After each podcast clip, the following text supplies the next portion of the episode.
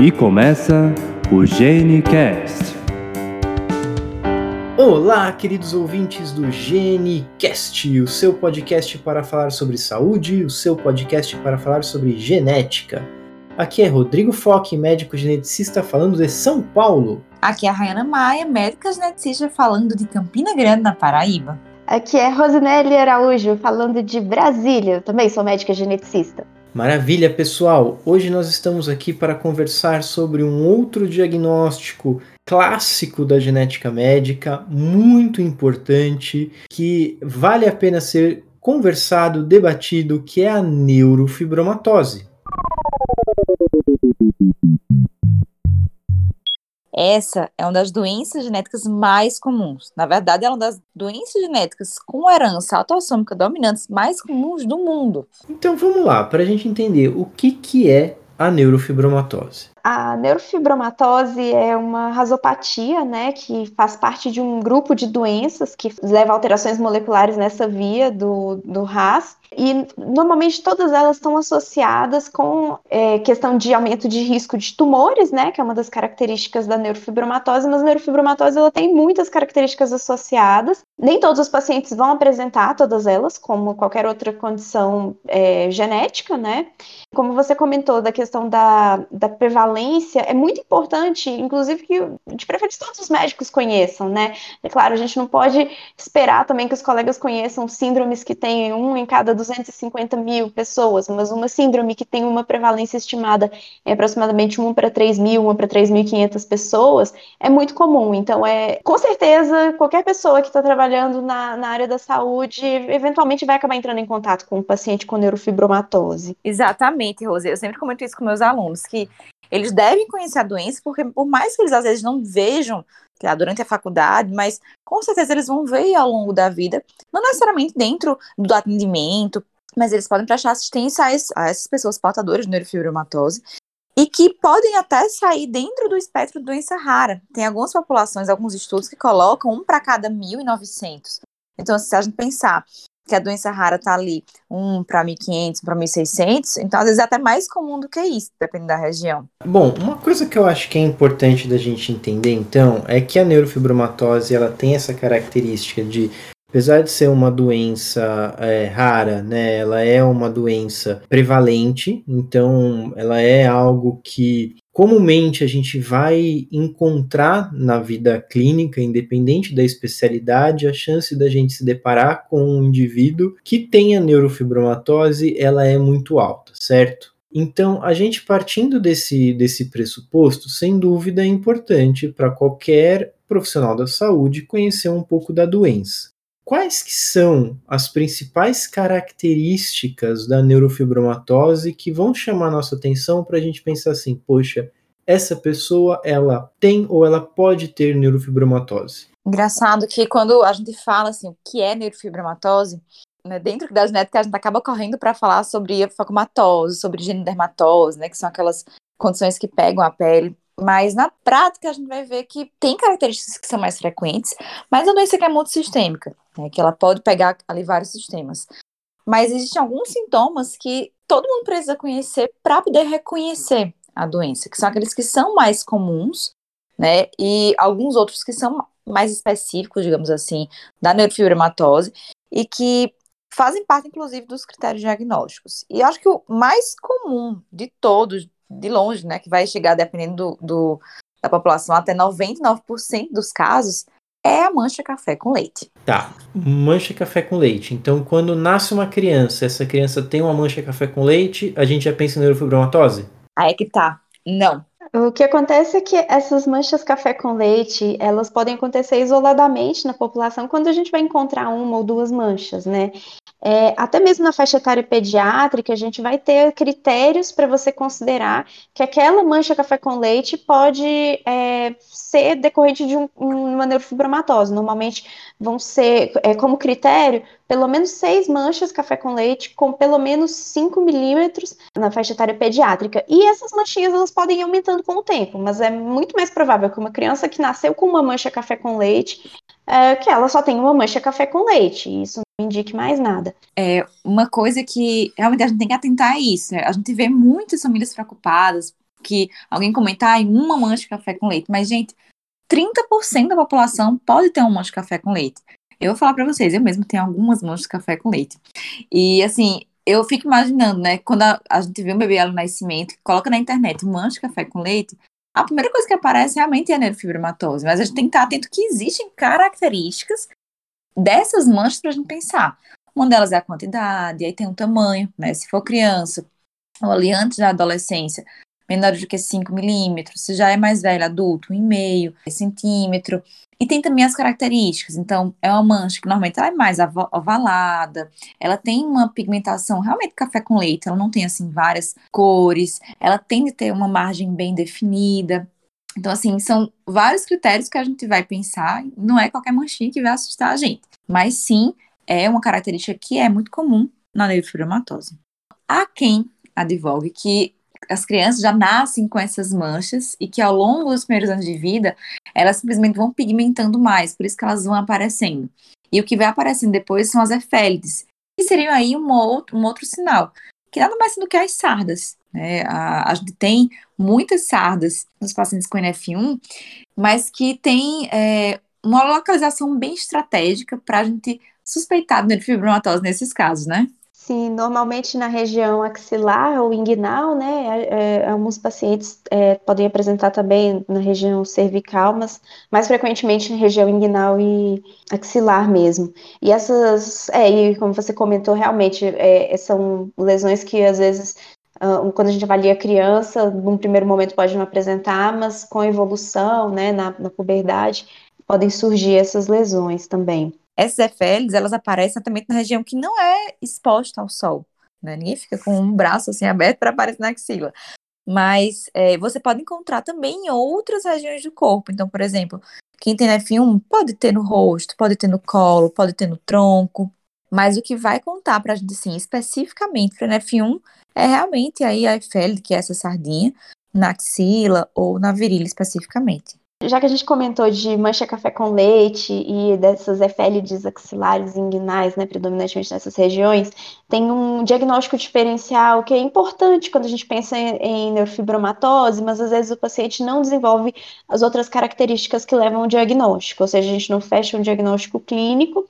E é, o nome é a síndrome de Legios, né, que é uma síndrome que também faz parte da, da via, né, das rasopatias, e ela vai ser caracterizada por essas manchas café com leite, que são idênticas às manchas café com leite da neurofibromatose, pelas efélides, né? É, só que não vão ter o desenvolvimento dos neurofibromas, não vão ter os nódulos de lixo. Então, é, com isso, a gente vai ter um quadro que não vai fechar totalmente os critérios para neurofibromatose nesses pacientes. É uma síndrome que é mais rara, bem mais rara do que neurofibromatose, mas acaba sendo um, um diagnóstico diferencial para aqueles pacientes que não, não vão fechar os critérios. Sim, isso é super importante. Eu acho que nós gente for falar um pouquinho sobre os critérios de diagnóstico, a gente fala até mais sobre isso, porque mudou um pouquinho, né? Agora, vamos falar sobre outros sinais e sintomas. A gente falou muito aqui sobre pele. É, isso que eu ia falar. A gente tá falando sobre as manchas café com leite, mas assim, na verdade, as manchas de café com leite, eles estão extremamente presentes na neurofibromatose, então é um, um critério muito importante. Mas às vezes para quem está escutando está pensando, poxa, então quer dizer que neurofibromatose é uma criança que nasce com muitas manchas de café com leite? E não, o mais importante né, da neurofibromatose em relação ao quadro clínico é exatamente os outros pontos, né? Então, o que mais que a gente tem como critério clínico e que inclusive é de importância para a neurofibromatose. Realmente, assim, as manchas, elas não trazem nenhuma repercussão clínica, elas não vão malignizar, são simplesmente manchas na pele. Mas tem outros dois critérios, um que pode trazer muito impacto, não de malignidade, mas principalmente impacto estético, né, que torna a neurofibromatose uma doença não só um pouco mais conhecida, como também assusta muitas famílias, que são os neurofibromas cutâneos, né? O que, que é um neurofibroma? Os neurofibromas cutâneos, eles são lesões na pele, são pequenas nodulações que podem aparecer desde a infância e podem aumentar ao longo da adolescência e da vida adulta. E podem aparecer em qualquer parte do corpo, especialmente no tronco. São lesões que têm uma consistência mais fibrosa, que a gente fala, às vezes um pouco mais amolecida. Pode ser subcutâneo, pode ser peduculado, ou seja, que fica preso só por uma pelezinha. E que, apesar de parecer realmente um tumorzinho na pele, ele não maligniza. Só que não existe um limite para ele aparecer. Algumas pessoas simplesmente não têm, outras pessoas têm inúmeras lesões. E o maior impacto né, do neurofibroma é exatamente do ponto de vista estético, porque traz incômodo para as pessoas que possuem, né? E a gente sabe que ainda, infelizmente, está associada a muito preconceito. Mas é sempre importante frisar que realmente não traz outras repercussões, por exemplo, como risco de vida para quem é portador relação ao impacto clínico dos neurofibromas, né, os pacientes podem apresentar algumas queixas locais relacionadas a desconforto, né, principalmente quando são numerosos ou às vezes em algumas situações eles podem ser um pouco dolorosos, embora isso não seja regra, né, isso vai ser exceção. E, e, como você comentou, Rai, é justamente às vezes a questão psicológica para os pacientes que às vezes vão ter uma, uma, quantidade muito grande de neurofibromas, que é uma coisa que às vezes a gente vê na prática clínica, né? É, o tanto que isso pode afetar a questão das interações sociais, da autoestima. Então, como você falou, não é uma regra, nem todo paciente com neurofibromatose vai ter, muitos pacientes podem ter apenas uma pequena quantidade de neurofibromas, mas alguns pacientes eles podem ter um impacto de, de qualidade de vida por conta disso, né? A questão da dor, assim, eu tô pensando nos pacientes que eu tinha que tinham esses, os neurofibromas cutâneos, que eles tinham, assim, uma quantidade muito grande e que a dor era por conta de tá usando uma roupa, tá apertando, tá comprimindo, assim, naquele local mesmo. Bom, e os outros são exatamente os neurofibromas plexiformes. Diferente dos cutâneos, eles são tumorações que acompanham os trajetos dos nervos.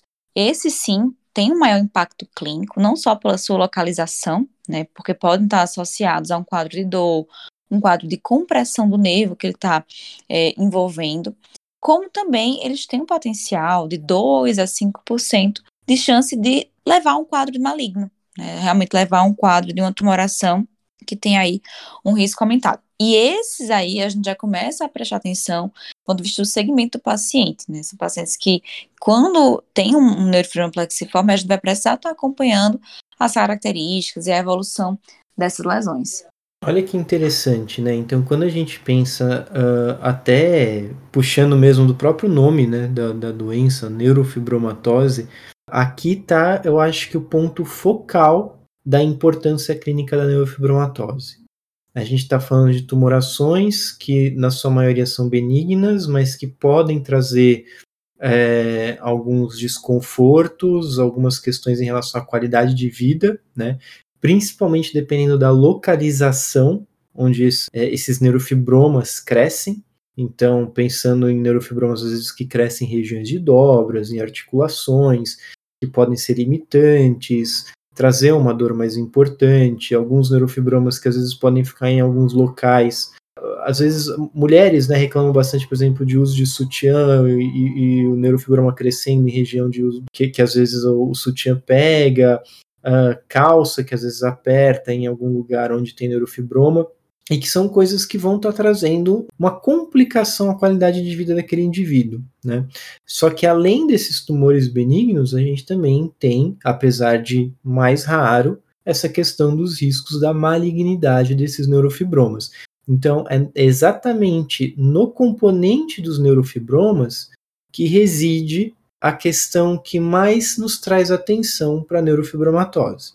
Tirando os neurofibromas, o que mais é importante em relação à neurofibromatose que a gente precisa conversar? Eu acho que é importante comentar o risco de outros tumores, né? A gente falou do neurofibroma plexiforme, que é, é mais frequente, né, dentro dessas tumorações. A Rosa até já comentou aí da questão é, desse risco associado à neurofibromatose. Outros que a gente vai ter, por exemplo, o glioma óptico, que é uma modulação que acontece em qualquer ponto do trajeto do nervo óptico, né? Desde aqui a região atrás da óptica até a região occipital, aqui no, na parte de trás né, do nosso cérebro, onde a visão é realizada. E dependendo da localização, é um tumor que, sinceramente, muita gente nem sabe que tem. Eu brinco que, que vai morrer sem nem saber. Mas outros pacientes não. Eles vão ter realmente uma lesão que pode trazer algum impacto clínico, desde uma alteração na órbita, né, a depender do tamanho desse, desse glioma, até uma compressão que pode comprometer a visão, ou é, alterações que podem pegar o quiasma óptico, né, que é uma região bem no cruzamento de um nervo com o outro, né? A gente tem a hipófise. E aí, com isso, levar a sintomas associados à produção dessa hipófise e pra, daí por diante. Não é uma lesão maligna, por definição, mas é uma lesão que pode trazer impacto clínico a depender da localização em que ela se encontra. Esse é um dos tumores que eu acho que vale a pena a gente pontuar. E existem vários outros, né? Tanto tumores de nervoso central, como a, a, o tumor maligno da bainha do nervo periférico, que também está presente em pacientes com neurofibromatose, que apesar de raros, de forma geral, são é, questões que a gente sempre tem que ficar atento nesses pacientes disso, a gente tem ainda alguns outros critérios, né? É, porque, assim, realmente, essa questão tumoral é uma questão importantíssima, né? Mas na neurofibromatose, uma outra alteração que a gente pode encontrar são as alterações esqueléticas. Então, esses pacientes podem ter, por exemplo, displasia do osso esfenoide, né? Podem ter também alterações como pseudoartrose da tíbia. Embora não entre como critério, é muito frequente pacientes com neurofibromatose terem escoliose, seja assim, inclusive formas distróficas de escoliose, né, que são mais é, escolioses mais acentuadas. Outra alteração que a gente encontra com bastante frequência em pacientes com neurofibromatose, realmente assim, tem, tem uma prevalência muito, muito aumentada, são os nódulos de Lisch, que são nódulos assintomáticos que a gente encontra na íris, né? São amartomas, então, pelo menos dois identificados. E um outro critério também podem ser as anomalias coroidais, né, que são alterações que entraram recentemente como critério, é, como um, um dos critérios para o diagnóstico clínico, né, é, e eles são avaliados por uma tomografia de coerência óptica, normalmente. Eu sei, eu sou muito, muito suspeito para falar desse, desse critério. Ai, desculpa. Não, eu tô brincando. Era porque ele foi o tema do meu mestrado. E o nódulo de lixo, eu costumo até brincar, assim, que nódulo de lixo, nódulo lacoróide, apesar de ter esse nome nódulo, ele funciona na prática como se fossem manchinhas no olho, né? Para a gente aqui vai funcionar como um critério diagnóstico, mas para paciente, na prática, não vai trazer nenhuma repercussão, né? O nódulo de Lisch a gente consegue ver bem fácil, a gente usa ali a lâmpada de fenda, dependendo da cor do olho, a gente até consegue ver olho nu, mas uma coisa que a gente viu, inclusive, é, no meu estudo, foi que o nódulo da coróide, ele pode ser, inclusive, mais prevalente do que o próprio nódulo de Lisch, que a gente achava que era em quase todo paciente. Qual que é a, a, a questão? É o que a Rose falou. A gente precisa fazer esse exame, que é a OCT, e a gente precisa da cooperação do paciente. Então, às vezes, numa criança é muito mais fácil eu ver o nódulo de lixo do que que ela fique ali três segundos paradinha para a gente fazer o exame da OCT, né? Mas hoje em dia serve aí como um, um recurso para quando a gente precisa fechar diagnóstico e o paciente não tem nódulo de lixo, aí a gente consegue pesquisar o nódulo da coroide. Muito legal, Rai. Eu sabia que você tinha feito seu mestrado era em neurofibromatose, mas eu não sabia que era exatamente com, com isso. Parabéns, muito legal. Não, eu fiquei bem feliz que entraram exatamente nos critérios novos. E eu acho que a gente podia falar já sobre isso, né, Rodrigo? É, eu acho que isso é uma coisa interessante, porque a gente está falando dessas, dessas características clínicas, dos critérios, e a gente, quando a gente está falando sobre genética, nos outros tópicos que a gente já falou sobre doenças e síndromes genéticas, a gente geralmente chega nesse momento que a gente começa a, a falar um pouco né, da parte clínica e a gente fala do diagnóstico.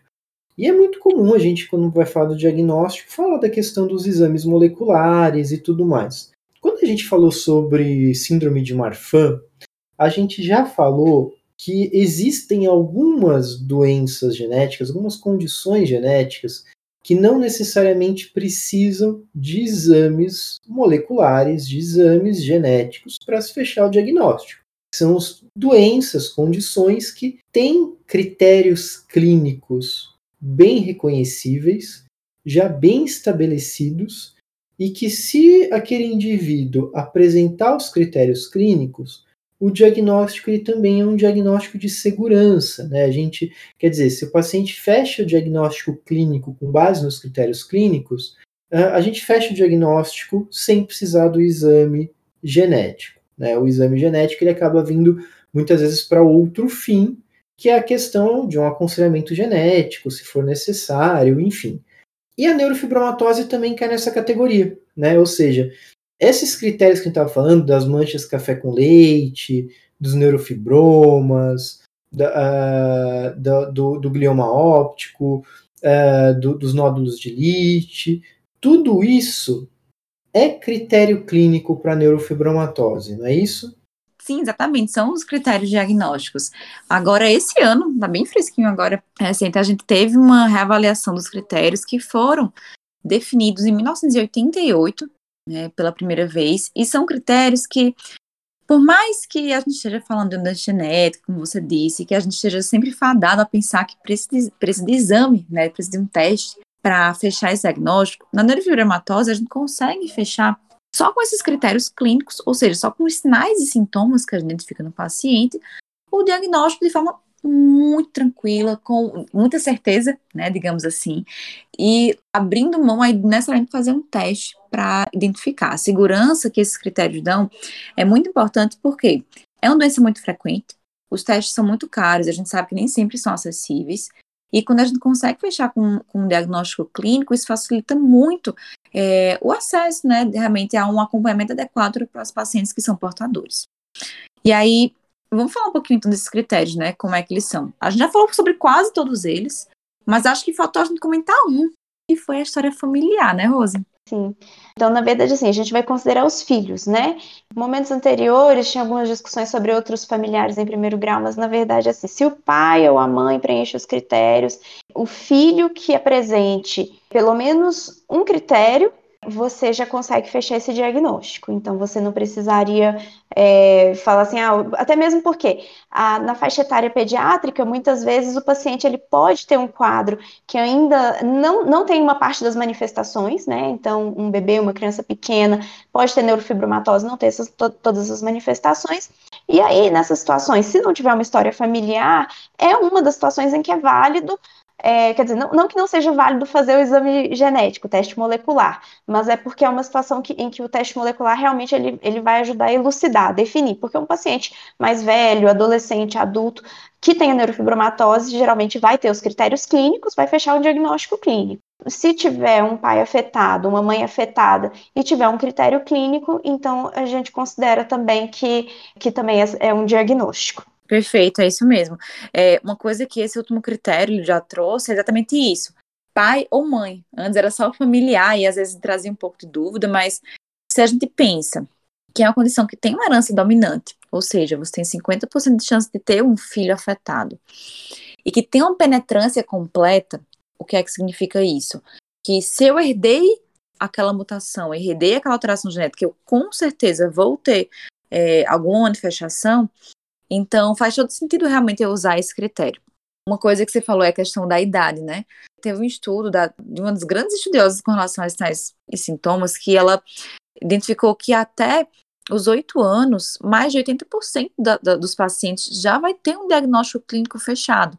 Mas eu sempre fico pensando exatamente na angústia da família, né? Principalmente quando eu já tenho mãe ou, ou um pai portador, em querer saber se o filho é portador também, né? Ou então quando se não tem história familiar, mas tem um critério, por exemplo, mais de seis manchas de café com leite, e aí a entrada do teste genético, né, dentro dos critérios oficiais agora, é sempre para poder, de que é para acalmar o coração, né, para que a gente tenha, diante de um só critério, associar ali o teste genético para ajudar nessa confirmação.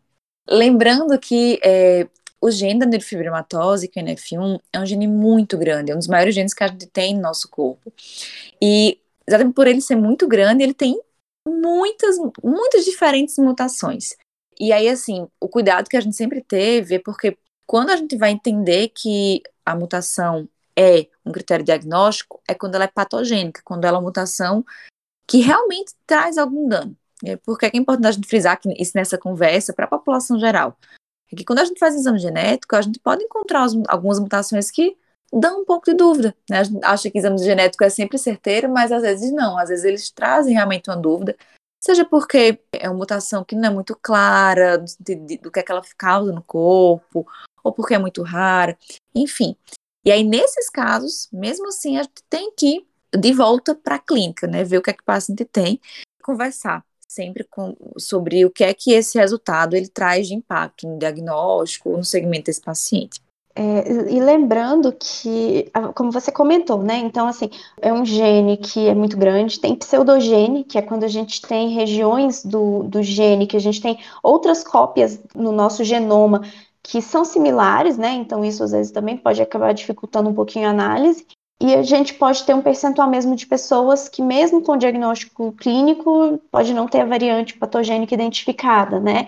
É, inclusive porque em alguns casos, às vezes as alterações elas não vão ser detectadas quando a gente faz uma análise do, do DNA genômico, né? Que é aquela análise normalmente que é feita quando a gente faz um sequenciamento habitual, né? É, tem alguns protocolos que vão exigir análise do, do RNA mensageiro mesmo, para tentar identificar é, se é, aquelas alterações, é, elas podem estar levando a alterações na expressão mesmo da, desse RNA mensageiro, né, que ia se traduzir mesmo num, numa alteração patogênica nem sempre isso vai ser visto pela análise do, do DNA nuclear. Então, é, é, uma outra coisa também, né, que, que acaba dificultando é, essa questão, e por isso também a gente não vai considerar fazer assim, ah, não, tem que ter o diagnóstico genético, e a gente sabe que os critérios clínicos, eles vão ser soberanos também. Pois é, cinco é uma coisa que a gente sempre tem que frisar, porque é aquela coisa, o paciente tá, vai correndo atrás de um teste neto que a gente depois se volta lembrando que 5% dos casos não vai encontrar nenhuma mutação né? E isso não vai mudar o diagnóstico se ele já tiver uma clínica compatível. Novo, aquela coisa, a gente fala de genética, mas a gente fala não sobre o que a gente encontra nos exames, e sim sobre o que o paciente tem na prática. Mas vamos lá, a gente falou sobre história familiar como um critério, a gente falou sobre teste genético como outro critério. O que mais que a gente tem? É, essas variantes patogênicas no NF1, volta e meia a gente vai encontrar umas variantes quando a pessoa vai ser submetida, é, por exemplo, a, a um teste somático para um tumor mesmo, né? Então, é, como é um, um gene de uma via que está associada com o desenvolvimento tumoral, então, às vezes você vai encontrar mutações do NF1 dentro de um tumor. E aquilo não quer dizer que a pessoa tem neurofibromatose, né? Então, uma das coisas que eles deixam bem claro quando eles especificaram que tem que ser uma análise de tecidução, né? Então, assim, a partir de leucócito, é, ou então, assim, DNA extraído da saliva. Então, é justamente para evitar que pessoas que façam uma análise somática, né, que é aquele teste genético só do tumor, achem que possam ter neurofibromatose a partir de uma variante patogênica identificada nessa situação. Tem outros critérios clínicos, né? Agora voltando para os sinais e sintomas dos pacientes, que é o que mais a gente acaba trabalhando na, na prática. A gente já falou das manchas, né? Então, mancha é um dos critérios, mas precisa ser mágico, que é seis manchas, pelo menos as seis manchas, na verdade, maior do que meio centímetro no pré-adolescente, criança, ou maior do que um e meio no adolescente ou adulto. As duas efélides, né, mais do que dos efélites axilares e ou inguinais.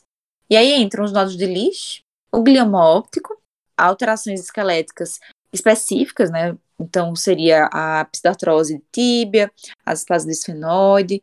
E aí lembrar que aqui, apesar de a, da escoliose distróficas e a escoliose, forma geral, ser presente né, na neurofibromatose, não entra como critério. E aqueles dois que mais chamam atenção, que é a presença de mais de dois neurofibromas cutâneos ou um plexiforme. Por que, que aqui é importante falar mais do que dois neurofibromas cutâneos? Porque, assim como as manchas de café com leite, a gente pode encontrar neurofibroma cutâneo na população geral. Então, um só, especificamente, não vai fechar critério. E aí, se eu tenho dois de qualquer um desses, eu já tenho um diagnóstico fechado de neurofibromatose. É fácil, Rodrigo, a gente fechar esse diagnóstico? Olha, num quadro extremamente clássico, o diagnóstico se fecha na primeira consulta. Agora, num quadro no qual a gente não vai ter critérios suficientes para se fechar o diagnóstico, a gente vai precisar acompanhar o paciente por um tempo, mas o diagnóstico de suspeita sim. Principalmente porque a gente tem as manchas café com leite como uma característica muito comum nesses indivíduos. Então, principalmente num pré-pubere, que tem ali seis ou mais manchas café com leite, mas que não tem nenhuma outra característica, não tem história familiar, às vezes não tem a, a possibilidade de realizar um, o exame molecular, né? A gente vai manter o acompanhamento desse paciente colocando a neurofibromatose como principal hipótese aí, né? Então a gente tem lá um paciente que vem com uma suspeita de neurofibromatose. Na avaliação clínica, a gente fecha o diagnóstico já do ponto de vista clínico, faz as orientações, o aconselhamento genético, a neurofibromatose, ela tem uma herança autossômica dominante, então tem a questão de risco de recorrência de 50% na irmandade, desde que um dos pais também tenha neurofibromatose, né? Porque ela também pode ser por uma variante de novo, então nem o pai nem a mãe tem neurofibromatose, mas aquela criança nasce com a neurofibromatose. Bom, enfim, passamos por essa primeira etapa. A gente sempre fala que um dos grandes objetivos da gente fechar o diagnóstico de uma doença genética, uma síndrome genética, é a gente poder estabelecer o acompanhamento clínico, baseado na história natural da, da doença. A gente sabe quais são os cuidados que precisam se ter ao longo da vida. É, a gente está falando aqui sobre alguns riscos relacionados à tumoração e tudo mais, mas como que é esse acompanhamento clínico da neurofibromatose? Então, existem protocolos que, periodicamente, inclusive, a gente atualiza de acordo com as pesquisas e tudo, mas que variam de acordo com a idade, primeiro, né? É, variam de acordo com o fato do paciente ter alguma complicação, é, de acordo com. Você já fechou o diagnóstico, né? Então, algumas crianças que não fecharam o diagnóstico, a gente já está em suspeita, a gente acompanha. Se já fechou, a gente consegue direcionar para condições que são passíveis de acontecer ao longo dos anos. Então, por exemplo, se a criança não teve glioma óptico, a gente vai ficar fazendo acompanhamento, principalmente ali na infância, dos 4 aos 7, 10 anos, pela possibilidade de aparecer. Então, a gente vai fazer exame oftalmológico. Apesar de a gente falar que dá presença de tumores, não existe uma recomendação formal, por exemplo, da gente estar tá fazendo ressonância nesses pacientes. A gente sempre vai se guiar muito pelas queixas. Mas existem algumas coisas que a gente precisa acompanhar, como, por exemplo, no adulto, a questão da pressão alta que eles podem ter com mais frequência, então a gente precisa estar avaliando. Como a questão do câncer de mama, né, que é mais frequente nas mulheres que têm a mutação no gene NF1, como a Rose falou, a gente pode encontrar mutação no NF1 em pessoas que tiveram tumores, porque é um gene que está associado com a via do crescimento celular, né, mas também naquelas pessoas que têm NF1, a gente tem uma prevalência maior de tumores, e um deles é, o câncer de mama, inclusive a gente começa o rastreio mais precoce do que a, as mulheres que não têm. Então, a gente com 30 anos já começa a acompanhar essas mulheres. E outros tumores a gente vai realmente se guiar com relação à clínica. Dependendo de cada caso, a gente pode pedir a ressonância, depende da evolução, por exemplo, de um neurofilhoma plexiforme. Se ele evolui com alguma queixa, alguma alteração, como aumento muito rápido, como quadro de dor, quadro de diferença na consistência, a gente pode também estar mais atento, solicitando exames. Mas é importante que o paciente ele tenha um médico para acompanhar regularmente, né? Porque a evolução ela é totalmente imprevisível, né? Essa é uma dúvida que é muito comum de saber o que é que vai acontecer. Ah, eu vou ter neurofibroma cutâneo, meu filho vai ter neurofibroma plexiforme, e na verdade a gente não tem como saber, né? Alguns plexiformes eles são congênitos, mas outros eles podem aparecer um pouco mais tardiamente na vida. A mesma coisa os cutâneos. Os cutâneos a gente não tem como saber se a pessoa vai ter um, nenhum, ou vai ter dez dezenas. Em relação a essa questão também do, do que, que pode ser feito, né, é, pra, já que a gente não tem uma, um, uma forma de rastrear, não, não existe um, uma, um rastreamento estruturado, um protocolo de rastreamento específico para os tumores, é a questão de educar o paciente para as manifestações, né, que podem estar associadas e que devem levá-lo também a, a, buscar um serviço de saúde. Então, por exemplo, é, principalmente o paciente na faixa etária pediátrica que se, é, começa a, se, a, ter queixas visuais, né, começa a apresentar alterações visuais, é, ou um paciente adulto que começa a sentir é, algum sintoma novo, né, é, que também não estava presente anteriormente, ou identifica que está tá começando um, um, algum crescimento em alguma parte do corpo também que não estava presente, então esses pacientes eles têm que ser orientados a buscar um serviço para serem avaliados adequadamente, né? Até, é, então, assim, é, entra na questão da pessoa conhecer os sinais de alerta para não deixar um, um sintoma de alerta passar também, que, que, às vezes poderia é, permitir a investigação e o tratamento mais precoce de um tumor. Perfeito, Rose, isso mesmo. Eu acho que cada vez mais o paciente ele deve estar consciente com relação é, essas informações que vão agregar no seu segmento e trazer autonomia para que ele conheça né, as suas questões de saúde.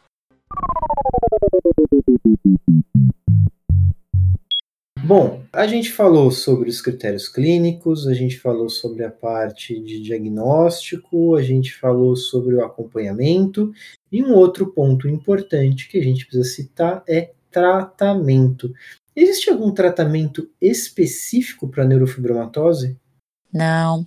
E essa é uma pergunta recorrente, uma preocupação recorrente para familiares, pesquisadores, médicos, porque a gente quer né, dar essa possibilidade terapêutica, né? Mas infelizmente eu não consigo dizer aqui para vocês, gente, que olha, tem uma medicação que a gente vai fazer para tratar os neurofibromas cutâneos, né? Tratar um glioma, mas né, ao longo dos anos, muita coisa tem sido testada, muita coisa. Algumas coisas caíram por terra, outras é, a gente realmente ainda segue em estudo. E ano passado, a grande novidade que a gente teve mais recentemente foi uma medicação que ela vem para tratar casos específicos de neurofibromas plexiformes que são inoperáveis. Né? A gente comentou que o neurofibroma plexiforme ele tem aquele potencial maior de malignizar, de trazer sintomas, porque ele está ali no nervo. E alguns pacientes têm neurofibromas, por exemplo, na região do pescoço, né, comprimindo é, a via aérea, tem uh, lesões que estão no tórax. E isso tudo traz não só o maior risco de vida, como também compromete a qualidade de vida desses pacientes. E aí, com essa medicação, a gente tem agora o potencial de, em 70% dos casos, diminuir aproximadamente 30% do tumor.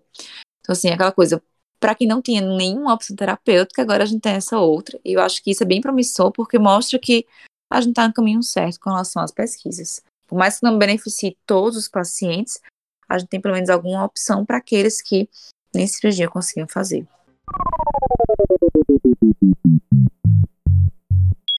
Bom, vale a pena a gente pensar um pouco, né? Como ela é uma doença aí que tem essa prevalência alta, como a gente já viu em outras situações, ela é uma doença que ela também, em algum momento, pode ser retratado aí na, em filmes, livros, histórias como um todo, né? Alguém lembra de alguma situação no qual a gente vê a neurofibromatose sendo retratada na nossa cultura pop atual? Então, a gente tem um filme que quer retratar, mas que no final das contas não é neurofibromatose, né? É um filme que é, não é atual, né? Definitivamente não.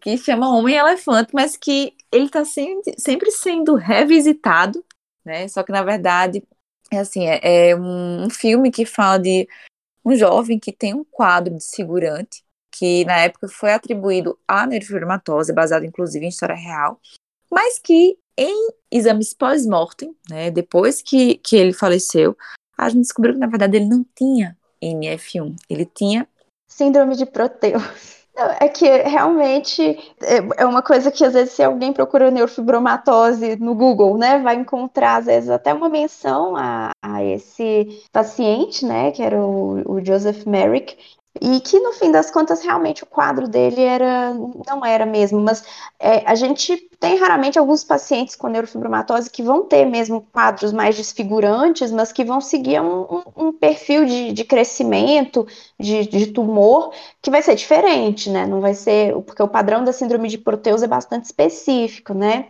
É, e tem inclusive uma história de dois irmãos gêmeos que é, é, muito interessante, que fizeram até um documentário com base nisso, que uh, um, os dois têm neurofibromatose, mas entra naquilo que você falou, Rayana, que o crescimento ele é tão aleatório que uma pessoa, as duas pessoas têm a constituição genética idêntica, são gêmeos monozigóticos, né? Os, a princípio, os dois com, com a mesma condição, mas que mesmo assim essa questão do crescimento tumoral é, ela vai acontecer de forma aleatória, esporádica, né? Então o, um, quem tem um tumor plexiforme facial é só o Adam e o irmão gêmeo dele, o Neil, ele não tem. Então, assim, você vê, eles são totalmente diferentes fisicamente por conta dessa do neurofibroma plexiforme que se desenvolveu no Adam. Pois é, mas uma coisa que eles mesmos destacam é que apesar de um ter um quadro estético, né, mais afetado, o outro né, que é o aparentemente menos afetado, ele teve quadro de crises convulsivas de difícil controle, ele tem uma repercussão na memória recente, então ele tem alterações funcionais que o Adam, por exemplo, já não tem. né? Isso é uma coisa que eles, é, inclusive, vivem como um expoente de, de, dessas diferenças dentro da própria neurofibromatose. Rose, você está falando do Alan Pearson. Uh, uma coisa interessante aí para quem estiver escutando e tiver interesse em assistir, ele participou de um filme com a Scarlett Johansson, se eu não me engano, é um filme de 2013, tá? Que é o Sob a Pele. Nesse filme, a Scarlett Johansson, ela interpreta, olha só, ela interpreta uma alienígena que vem para a Terra e ela se disfarça como uma mulher que é atrativa para os homens. E na hora que os homens uh, vão procurá-la, eles acabam virando comida de alienígena. a premissa do filme é essa. Só que em um determinado momento ela conhece o personagem do Adam Pearson. E ela percebe que ele tem um, um toque de humanidade que é, começa a colocar em xeque a missão que ela teve quando ela veio para a Terra. A premissa do filme é essa, pode parecer uma maluquice, mas ele traz o Adam Pearson como um personagem humanizado que ela não estava encontrando no contato que ela teve com nenhum outro humano e que começa a fazer uma série de questionamentos e tudo mais. E eu acho que, que é interessante esse ponto em relação ao filme, né? É, até por conta da forma como o Adam Pearson ele, ele levanta uh, alguns questionamentos e tudo mais, né? Sobre exatamente isso, como às vezes uma pessoa que é, tem uma condição deformacional, como é o caso do, do quadro de neurofibromatose dele, muitas vezes é, é, é, representado como um personagem mais vilanesco, como um personagem mais, né, é, até mesmo em desenho animado. Eu estava lembrando aqui, por exemplo, quando a gente lembra do Rei Leão, né? Quem que é o vilão do Rei Leão? O vilão do Rei Leão é o Scar, que tem uma cicatriz no meio do rosto, então a, a, gente traz um pouco disso, né? E algumas pessoas, como por exemplo o Adam, esses papéis que ele interpretam, eles vêm exatamente para a gente poder trazer uma outra sensibilidade à coisa, poder entender isso de outra forma.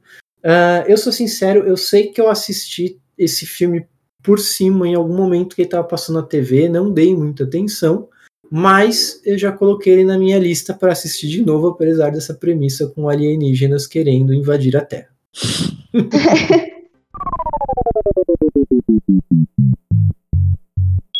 Muito bem, pessoal.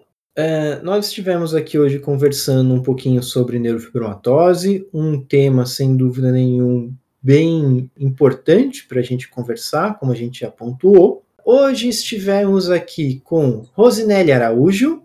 Pessoal, foi um prazer participar dessa conversa e sempre muito bom poder, poder conversar, ainda mais com uma grande especialista, como a doutora Rayana Maia, especialista em neurofibromatose. Muito obrigada e até a próxima. E caso alguém queira entrar em contato, eu, deixo o Instagram para os jovens e meu contato é um, um e-mail, rosenelli.araújo.gmail.com. Até mais! Estivemos aqui com Rayana Maia.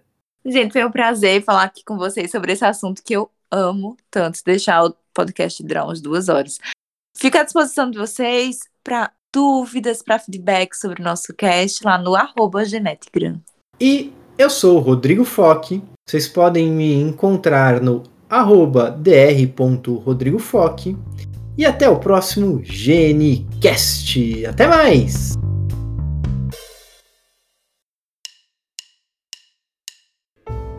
O GeneCast tem apoio da Sociedade Brasileira de Genética Médica e Genômica, a SBGM. Conheça mais no site www.sbgm.org.br. Participaram desse episódio Rodrigo Foque, médico geneticista de São Paulo, Rayana Maia, médica geneticista de Campina Grande, Paraíba e Rosinelli Araújo, médica geneticista de Brasília. A edição de áudio é de Priscila Yamamoto. Se você ainda não segue o Genicast em nenhum aplicativo, faz isso agora para não perder nenhum episódio. Até a próxima!